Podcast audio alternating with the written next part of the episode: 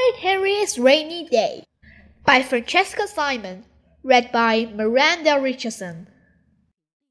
Horrid Henry was bored. Horrid Henry was fed up. He'd been banned from the computer from rampaging through our town museum.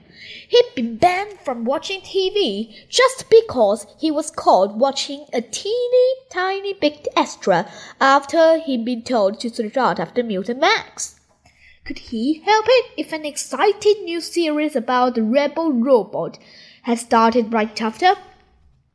How would he know if it were any good unless he watched some of it? It was completely unfair, and all Peter's fault for telling him.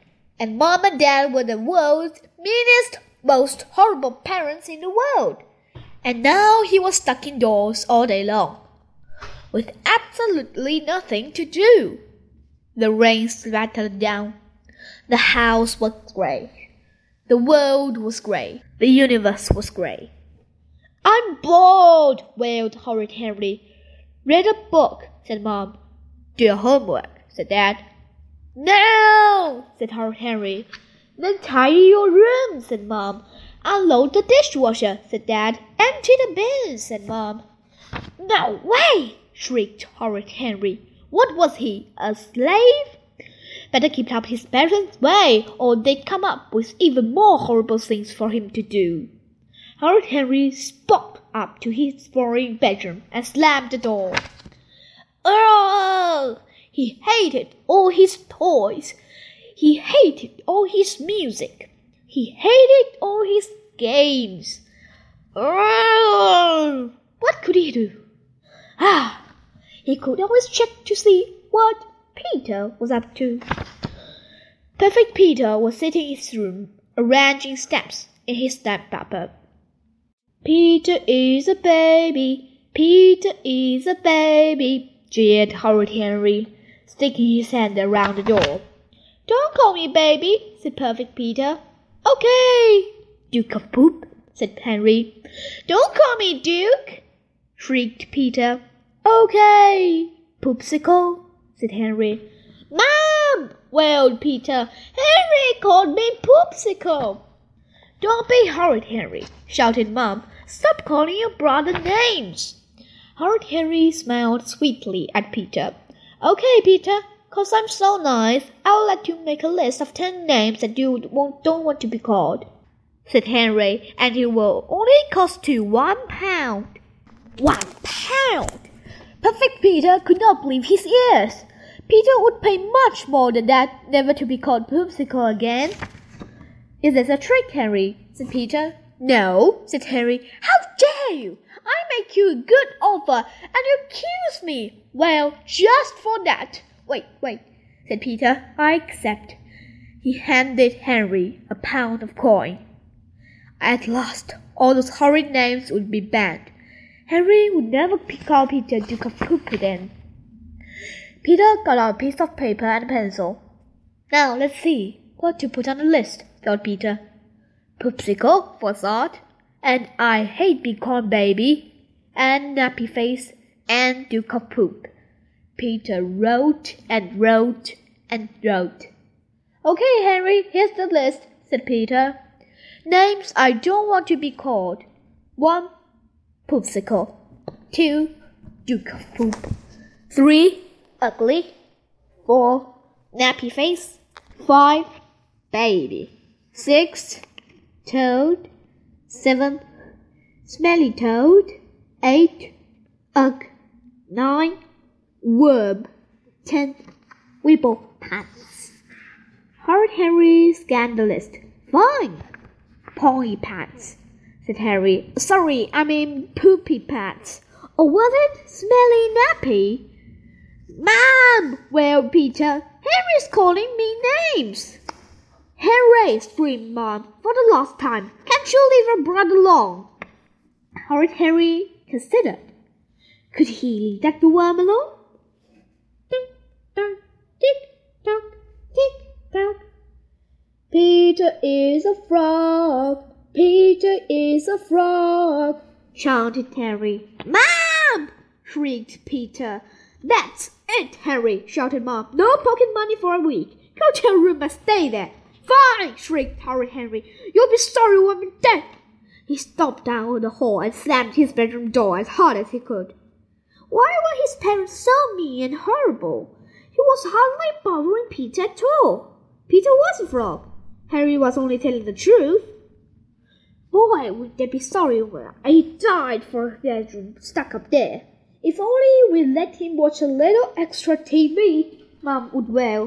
Would that be so horrible? If I were Dad and make him do chores, Dad would sob. Why didn't let Henry call me names? Peter would howl. After all, I too had slanty pants. And now it's too late and we're so sorry. They would shriek. But wait, would they be sorry?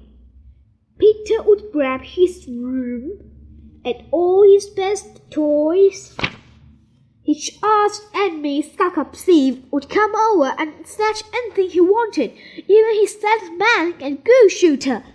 Peter would invented the Purple Hand Fort, and Henry couldn't stop him.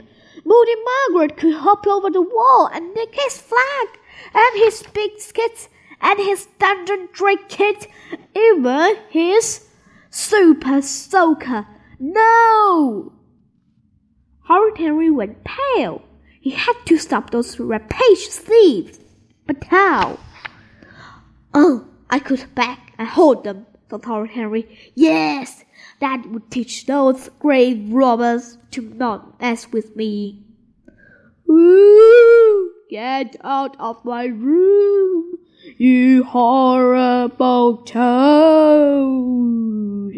He would moan at Peter touch my Goo-Shooter, and you'll be morphed into ectoplasm.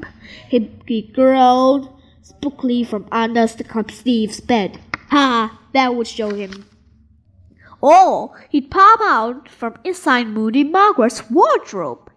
Give Henry's toys back, you miserable slimy snake. That would teach her a thing or two. Henry smiled. But further than would be to behold people, he'd rather stop horrid enemies snatching his stuff in the first place. And then suddenly Horrid Henry had a brilliant, spectacular idea. Hadn't Mum told him just the other day that people wrote wills to say who they wanted to get all their stuff when they died. Henry had been thrilled. So, when you die, I'll get all your money. Henry beamed. Wow! The house would be his, and the car, and he'd be boss of the TV, because it would be his too. The only shame was. Could you just give it to me now? asked Henry. Henry, said Bob, don't be horrid. There was no time to lose. He had to write the will immediately. Horrid Henry sat down at his desk and grabbed some paper. My will. Warning. Do not read unless I'm dead. I mean it. If you are reading this, it's because I'm dead and you're not. I wish you are dead and I wasn't so I could have all your stuff. It is so not fair. First of all, to anyone thinking of snatching my stuff just cause I'm dead. Beware!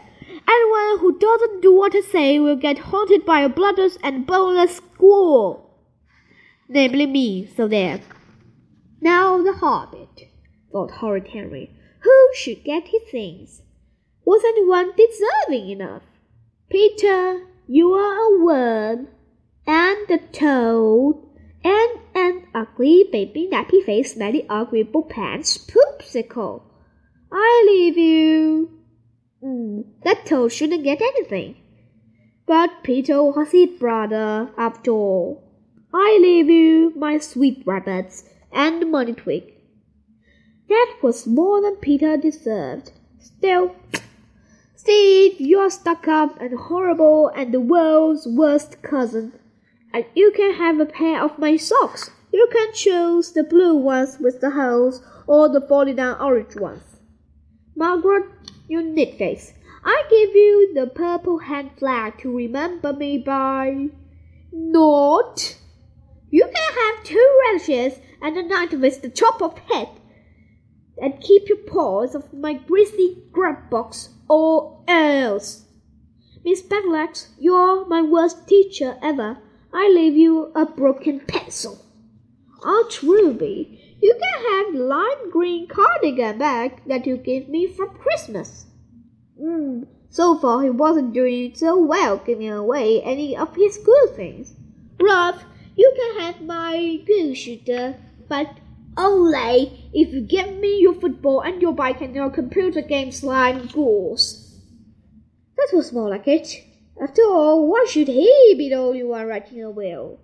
It was considerably not more fun thinking about getting stuff from other people than giving away his own treasures. In fact, wouldn't he be the better of helping others by telling them what he wanted?